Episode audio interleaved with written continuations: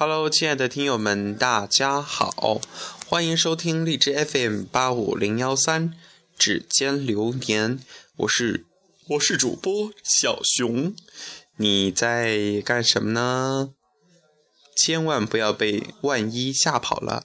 生活中的我们是不是经常会说，哎，万一怎么怎么样的话，那怎么办呢？那如果是这样的话，那我肯定是要确保万无一失。可是啊，人生是。怎么样的呢？网上流传着这样一个段子：十八岁读大学，问你理想是什么？你说环游世界。二十二岁读完大学，你说找了工作以后再去。二十六岁工作稳定，你说买了房以后再说。三十岁有车有房，你说等结了婚再带老婆一起去。三十五岁有了小孩，你就说孩子大一点了再去吧。四十岁孩子也大了，于是你说养好了老人再去。最后你哪儿也没有去成功，就因为为什么呢？在生活中，我们总是很容易把未知的事物想得很艰难，把自己困住。曾经很多人都被自己困住过 n 多次，现在回头看看，总觉得那些恐惧其实是没有根据的，也没有必要。第一次上网购物前，有的人总是会以为，哎，网络购物是非常的 dangerous 的，生怕遇上了万一，万一对方收了款拒绝寄货给我，那岂不是当了冤大头？万一收到这个山寨水货瑕疵品，对方又拒绝让我退货，OK。万一对方是诈骗集团，把我的个人资料外泄了，那我岂不是亏大了？于是迟迟没有尝试。但是后来渐渐发现，上网买东西比这个购街 shopping 方便很多。于是有的人就开始习惯另一种实体以外的传统的购买方式，而且觉得不必出门，好便利呀，送货到家好方便呀。不用去挤，好舒心呀！看，一个人的这个呃生活方式，就不知不觉之间就被改变了。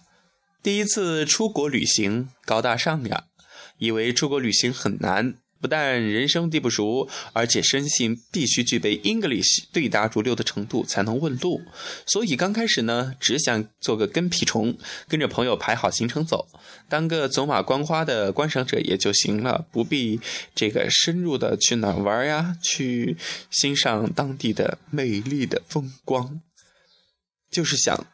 哎呀，我的个去！万一迷路了，会不会露宿街头了？我操！万一别人听不懂我问路怎么办呀？错过火车是不是永远回不了国了？哎呀妈呀，太恐怖了！后来我发现出国旅行，并不如旁人所说的所说的，你妈能不能说好？并不如旁人所说的那么困难。于是开始以自助游的方式闯荡世界，至今也糊里糊涂走过五大洲。要是没有踏出第一步，也不会有那么多难忘的、unforgettable 的经历呀！哎，可惜写这个微信的人不是我呀。要是我能够去五大洲，那我现在去 go a dead，我就去这个心满意足了。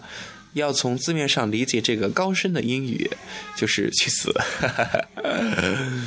所以实际的情形总是和空前的这个。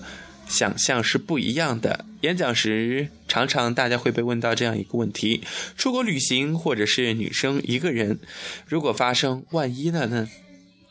其实，特别喜欢回答这个问题：为什么要为了万分之一而放弃万分之九千九百九十九呢？如果做好万分之一的预防准备，是否不必放弃原本非常棒、非常 wonderful 的人生经验呢？如果过马路发生车祸的几率是万分之一，是不是为了这万分之一的危险，每天就要死守在家不出门还是过马路前留意停看听，停停看看听听？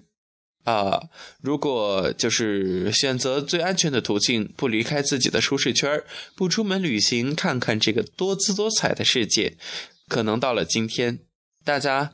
就以为金发碧眼的外国人都只能讲英语，其实不然，他们还会讲其他的语言：葡萄牙语、西班牙语、澳大利亚语、中文、日文、韩文等等，啊，还有捷克斯呃，杰克没有杰克了。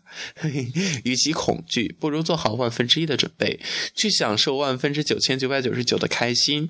啊，希望将来的有一天，你我。当我们老的走不动的时候，看着充满世界各国回忆的照片的时候，对自己说：“还好，趁年轻的时候出去过，而不是怨叹。”哎呀，娘，年轻的时候我哪儿也没去。哎呀妈呀，哎呀天哪，我怎么当时没有干啥呀？哎呀，那会儿说晚了。好了，亲爱的听友们，小熊今天又在这里跟大家有的没的说了这些乱七八糟的东西，希望你们不要吐槽我哟。拜拜，我在重庆，你在哪儿呀？